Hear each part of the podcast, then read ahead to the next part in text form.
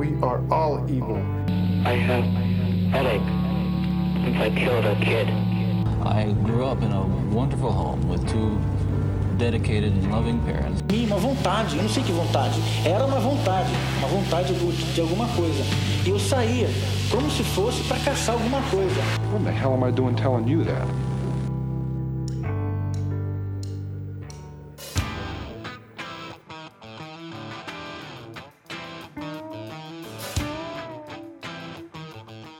Olá, eu sou o Luiz Alberto e bem-vindos ao quinto episódio de Anticristo Superstars.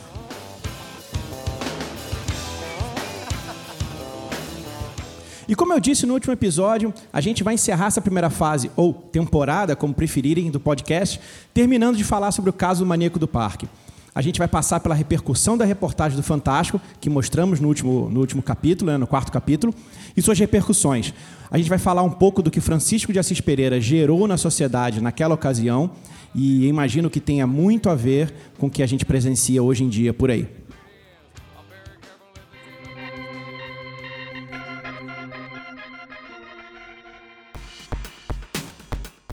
E chegando ao fim dessa primeira fase do Anticristo Superstars, a gente pode dizer que após a caçada, a prisão e a exposição maciça do Francisco de Assis Pereira em jornais e programas de televisão, é, o mesmo mal que gerou comportamentos, que suscitou desejos e, e apontou falhas de comportamento dentro de uma sociedade, vai ser agora alvo de toda a fúria desse mesmo público que o quer longe de si.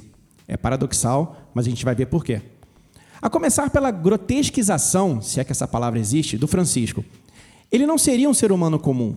Como a gente viu, ele seria alguém guiado por vozes e desejos vindos dos mais obscuros lugares do sobrenatural ou da mente humana. Uma espécie de, abre aspas, louco satânico, fecha aspas. Ele não teria só problemas mentais, mas também seria um monstro com destino traçado para matar. Mas qual é o porquê disso, dessa reação? Será que é porque a sociedade brasileira não, não estava acostumada com esse tipo de criminoso? Até então, mesmo tendo diversos casos já citados aqui nesse podcast, assassinos em série eram coisa de americano ou coisa de cinema. Porém, como diz Dave Schmidt, É um erro supor que cada nação tem o seu próprio tipo particular de assassino, que certas marcas de crime estão restritas a certas raças. Vamos então sair um pouco do exemplo clássico, que é falar de serial killer americano e também desse caso do Francisco, e vamos para a Espanha, por exemplo, numa reportagem do jornal local El País, do dia 16 de março de 2016, que eu usei na minha dissertação. Na matéria, o jornal pergunta por que há mais assassinos seriais no país nos últimos 15 anos que em todo o século XX. O texto diz assim: Algo estava mudando na forma da cultura de morte espanhola. Um dado curioso que o jornal levanta é que, segundo Michael Amott, professor de psicologia da Universidade de Radford, nos Estados Unidos, haveria menos serial killers no mundo. Segundo a entidade, que há anos monitora o número de assassinos em série que vão surgindo e as suas vítimas, ah, estima que dos 906 assassinos seriais que existiram no mundo nos anos 90, chegamos a 597 no século 21. Em parte porque há cada vez menos nos Estados Unidos. Segundo o jornal, o maior fabricante de serial killers do mundo. Mais uma vez, não se trata aqui de não se levar em consideração o tipo de análise, mas sim o modo de como, como ela é representada. Amod cita as táticas preferidas pelo grande público para explicar essa diminuição. Mais rigor nas prisões, falta de vítimas mais fáceis e provas científicas mais apuradas, como testes de DNA, entre outros. Estranho é pensar que um serial killer deixa de ser ou desiste né, do ofício, entre aspas, por conta de consequências, né, se ele, que ele pensaria na, na, nas consequências dos seus crimes. Mas Luiz Borras Roca, psiquiatra forense e autor de Assassinos em Série Espanholas, desculpa meu espanhol, os psicopatas locais da Espanha possuem Outro estilo, teriam outras motivações e viriam de outros infernos. Mais uma vez, né, quando não se pode explicar e talvez não seja possível explicar, cria-se panoramas macabros e misteriosos. E o Rock ainda tenta fazer uma ligação entre problemas econômicos e alimenta representações já fixadas no imaginário popular quando ele vai falar dos serial killers da Espanha.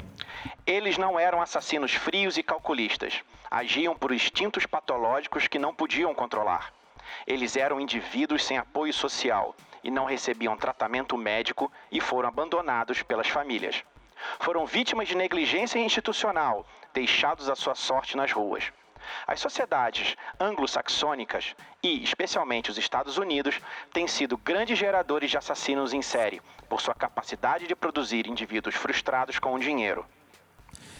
Este e outros tipos de análises rasteiras em todos os setores, público, mídia, autoridades, etc., levou, agora voltando ao caso do Francisco, a um estado de pânico e alarme sem precedentes no Brasil. Usou-se a figura do maníaco do parque como expurgo do mal, um lugar, entre aspas, onde a população poderia depositar suas frustrações e liberar a violência tão contida dentro de si.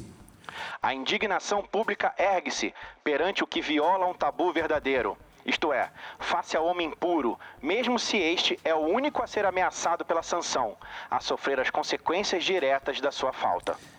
Esse foi o filósofo Jean Cazeneuve, que já tem várias citações aqui nesse podcast, e ele continua: A utilidade do crime como fator de reafirmação da solidariedade coletiva expressa na condenação ritual do criminoso. Grande parte ou a totalidade dessa sede de vingança da sociedade a gente pode colocar na conta da cobertura da mídia e seus formadores de opinião. O bombardeio de informações entrava diariamente nas casas de milhões de pessoas, incitando o desejo de ver Francisco punido. O ódio pelo maníaco do parque era proporcional à curiosidade e o fascínio que ele exercia. Uma coisa alimentou a outra durante meses, até o dia que ele foi descoberto. Nesse momento, Francisco estava visível, tocável, passível de ser linchado pelo público que ansiava matar a morte com mais morte. Francisco não era um assassino comum. Ele quebrou regras dessa sociedade. E ao se sentir ameaçada, a fera enjaulada, ou seja, o público, quando liberada, ataca. A sociedade então resolveu a questão da violência por meio de uma violência sacrificial, como os filósofos dizem. Deve-se eliminar o bode expiatório, considerado culpado dessa violência, para restabelecer a ordem. A vítima emissária torna-se sagrada na medida em que tem a potencialidade de desencadear a crise e também de a resolver. René Girard, outro filósofo também que está na minha dissertação, diz assim: Vingar-se é devolver ao adversário a violência que ele já nos prodigalizou. É, portanto, o assassinato. A vingança transcende os indivíduos uma vez que os parentes, os familiares a retomam. De certo modo, a vingança transcende o tempo e o espaço, o que já lhe dá, de alguma maneira, qualquer coisa de religioso. A passagem a seguir, veiculada na Folha de São Paulo do dia 15 de agosto de 1998, dá o tom do que seriam esses encontros um tanto forçados, pode-se dizer, entre Francisco e o público. É um pouquinho grande, mas vale a pena. A transferência do motoboy Francisco de Assis Pereira, de 30 anos, de São Paulo para Taubaté, foi acompanhada por cerca de 1.100 pessoas que pretendiam linchá-lo. A em frente ao DHPP, na rua Brigadeiro Tobias, no centro de São Paulo, aumentou quando 20 policiais civis, vestindo coletes pretos, criaram um cordão de isolamento entre a porta principal do departamento e o bagageiro do carro que transportaria Pereira. Quando Pereira se aproximou do cordão de isolamento, começaram os gritos de lincha, lincha. Cerca de 300 manifestantes se espremiam em volta do carro. Um deles chegou a subir no capô do veículo. Os xingamentos eram acompanhados de socos no vidro do carro. Depois que o veículo com o motoboy partiu, os manifestantes ainda gritavam: Uh, vai morrer! E também: E, E, E, estuprador tem que morrer. As janelas dos edifícios próximos ao DHPP ficaram tomadas de curiosos que acompanhavam a confusão. O trânsito no local ficou interrompido por 15 minutos. Então não bastaria Francisco estar preso e possivelmente que ele ia pagar pelos seus crimes. Era preciso que ele passasse pela vontade do povo. O Michel Foucault já disse uma vez que o suplício faz também do corpo do condenado o local de aplicação da vindita soberana, o ponto sobre o qual se manifesta o poder, a ocasião de afirmar a dissimetria das forças. E na mesma matéria, uma pessoa dizia querer somente encarar o maníaco, nada mais. Só saio daqui depois de ver a cara do bandido, do inseto. E essa pessoa, né, que eu não vou dizer o nome aqui, está na matéria, ele ia de Tremembé para São José dos Campos, mas decidiu saltar do ônibus em Taubaté para acompanhar a chegada do Pereira. Ou seja, estar cara a cara com Francisco valia até colocar o emprego em risco. E, como diz o meu orientador Jean-Martin Rabot, Para ser exorcizado, o mal tem que ser dito, visualizado, experimentado. E segundo o Bastos e Cabral, que eu também já citei algumas vezes aqui no podcast, isso seria comparável a atos da Idade Média, porque eles dizem mais ou menos assim: O grito do povo acompanhava a marcha dos condenados. Nos gritos, todos sentiam prazer em ver sofrer os desgraçados.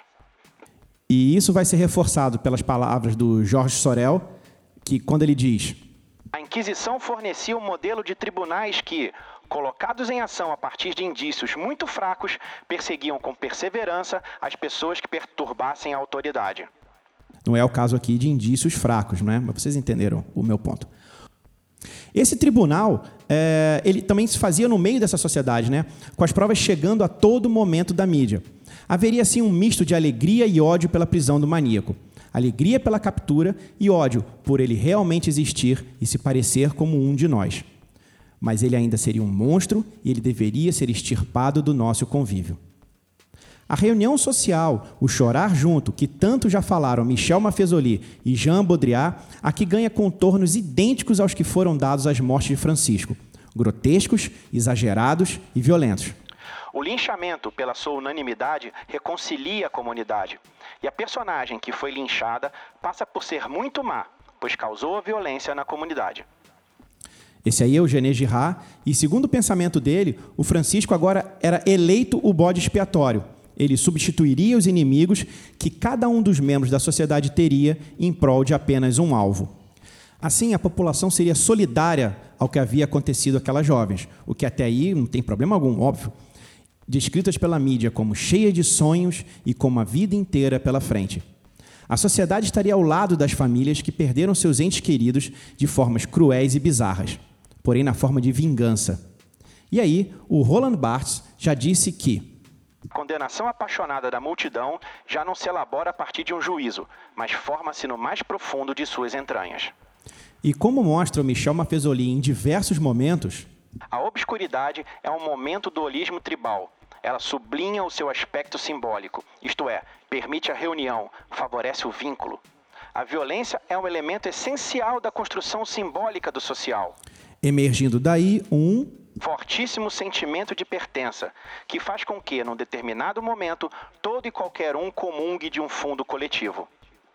Um dado curioso seria que os familiares das vítimas raramente foram vistas em frente à delegacia, onde, segundo o Alcade Santos, né, do livro A Caçada ao Maníaco do Parque, uma multidão de curiosos se aglomerava.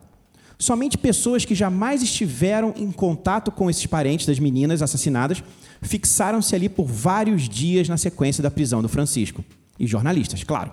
Afinal, para quem não poderia estar no local, nada poderia deixar de ser registrado pelas câmeras fotográficas e pela televisão. E o Alcalde e o Santos têm uma passagem interessante sobre isso. Desde quando Francisco de Assis Pereira foi trazido do Rio Grande do Sul para a Delegacia de Homicídios de São Paulo, a calçada de frente ao prédio do Palácio da Polícia concentrava uma multidão todos os dias. As emissoras de televisão estavam com seus links sempre prontos a dar flashes ao vivo. E essas manifestações de vingança seriam como uma espécie de ordem quase sacra, em que é preciso tocar na imagem para receber a graça divina. O Gilbert Durand também escreveu sobre essa questão. Eu ato o atador, mato a morte, utilizo as próprias armas do adversário. E por isso mesmo simpatizo com a totalidade ou uma parte do comportamento do adversário. Como dito outras vezes, uma espécie de fascínio repugnante. E a violência usada por Francisco nos crimes seria devolvida pela população, que acabaria desenvolvendo laços emocionais com as famílias que foram vítimas do mal que o maníaco do parque praticou. Uma comunidade se mantém unida por duas coisas: a força coercitiva da violência e os vínculos emocionais entre seus membros. E essa citação é mais uma do Bastos e Cabral. E, mas o, o Debord, o Guy Debord, já dizia também que o espetáculo reúne o separado, mas reúne como separado. Então, o que a gente podia tirar disso tudo é que o sacrifício da, da, do Francisco, no caso, o linchamento do Francisco, não seria um ato de violência, mas seria o antídoto contra a violência dele mesmo. Portanto, seria legítimo, não aos olhos da justiça, mas aos olhos da sociedade. O comportamento de quem viveu realmente a dor dos assassinatos é nítido também para o Bastos e Cabral, que fala em vingança, mas também um sentimento de justiça ao ver o causador do sofrimento finalmente punido. Quando o Estado pune o marginal, o povo se vê vingado. A alegria que se segue diz respeito à reinserção da ordem e à suspensão do perigo do caos. E não importa como ele vai ser punido, na verdade. Lembramos aqui do caso de novo do Ted Bundy.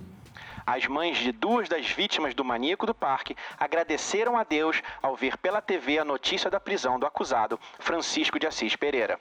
Maria de Lourdes diz acreditar que o motoboy não tenha problemas mentais. Na sua opinião, ele tem algum tipo de trauma ou é possuído pelo demônio. Segundo a mãe de Selma, seus vizinhos, ao saberem da notícia, saíram para a rua comemorando a prisão do motoboy. Folha de São Paulo, 5 de agosto de 1998. E o que se vê é uma sociedade regida pelos humores de quem nos conta uma história, que ao sabor da guerra por audiência determina quem são os vilões, heróis e em como eles devem ser tratados? Ou é uma sociedade comprimida ao extremo, que necessita dessas válvulas de escape para liberar toda uma violência que possui e que a nega constantemente? Ou tudo isso junto? O mal, aqui representado por Francisco de Assis Pereira, precisa e deve ser punido, mas pelas mãos de uma sociedade que não o enxerga como ser humano. O que se viu nisso tudo que a gente vem falando aqui foi a mídia totalmente despreparada e uma sociedade sem saber como agir, guiados por figuras midiáticas que inflamaram discursos que criavam ou pelo menos ajudavam a fomentar uma cultura de violência e vingança e que se viu repetidas outras vezes, como, por exemplo, sem citar casos de serial killers, o caso da família Nardoni ou de Suzanne Richthofen. Curiosamente, todos em São Paulo. Talvez um outro simples exemplo bastaria para reforçar que a situação de Francisco e todo o tratamento que ele recebeu, tanto da mídia quanto da sociedade, não foi algo pontual. Ela acontece até hoje. A lição, se é que houve alguma, não foi aprendida. Francisco foi a cobaia de um estilo no Brasil ao se copiar um exemplo americano de se enxergar a violência com doses de sensacionalismo extremo acrescidos pela mídia.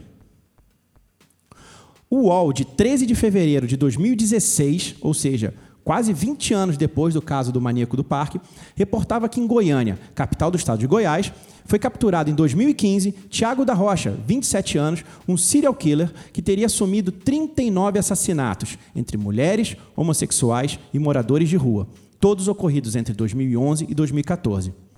Na cadeia, Tiago escreveu algumas cartas abertas à população com a intenção de se defender. Numa delas, divulgada no dia 13 de fevereiro de 2016, Tiago, abre aspas, afirma sofrer de problemas psiquiátricos, fecha aspas. Diz que a mídia criou um monstro e pede a chance de se curar e, abre aspas, de sorrir novamente, fecha aspas. O Tiago ainda pede perdão pelos crimes na matéria. Se diz arrependido e que seria, abre aspas de novo, portador de bipolaridade, audição de vozes, raiva inexplicável, sentimento incontrolável. Fecha aspas. Nada diferente daquilo visto com Francisco e tantos outros. Mesmo discurso, mesma tática do grotesco. Aqui, no caso, usada diretamente pelo assassino e reproduzida por um veículo de mídia. Ainda de acordo com a matéria, Tiago também seria vítima de influências demoníacas. Desse modo, o diabo parece possuir muitas vozes e tem tido um grande trabalho se fazendo ouvir via serial killers. E o, o Tiago termina quase que apelando. Abre aspas. Vocês veem um ser humano ou um monstro que a mídia criou? E quem que vai responder? Algum de nós vai responder essa questão? E qual seria a resposta? Essa violência e este mal, ambos reprimidos ao extremo, que são tratados por uma sociedade em que, segundo o ministro André, e só para a gente terminar esse episódio, reproduzem-se indivíduos cada vez mais regidos pelo emocionalismo simples do entretenimento midiático e autocentrados na multiplicidade passiva dos desejos constitutivos do mercado de consumo.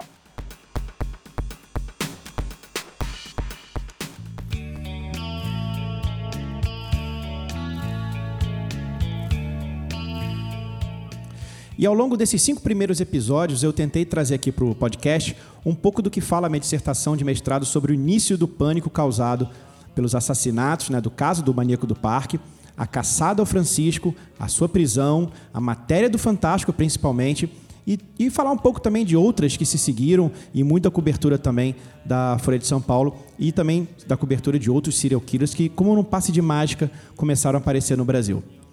O Anticristo Superstars volta no próximo episódio para falar um pouco mais de outros temas da minha dissertação. Vamos falar de seriação, de repetição, de mitos, rituais e mais outro monte de assunto. E também vou trazer um pouco do que já foi falado sobre outros serial killers brasileiros pela mídia em décadas passadas. E eu já volto com a dica de hoje. E a dica de hoje é um jabazão aqui do podcast. Procura aí no Spotify a playlist Anticristo Superstars, que eu trago uma, algumas músicas que ou falam diretamente de um serial killer, ou foram inspiradas por algum, ou tem passagens, enfim, tem artista de tudo quanto é jeito. E vai ser o tema desse episódio que eu vou fazer intertemporadas, vamos chamar assim, sobre músicas que foram inspiradas por esses maníacos que a gente fala aqui. Então é isso, até a próxima e comentem, é, mandem mensagens, opinem, deem sugestões, façam correções e é isso. Até a próxima.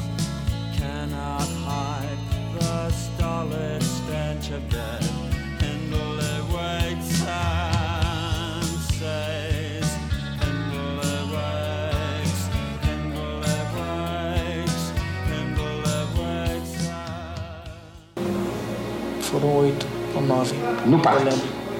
Essa é, é a real história da minha vida que eu tô contando.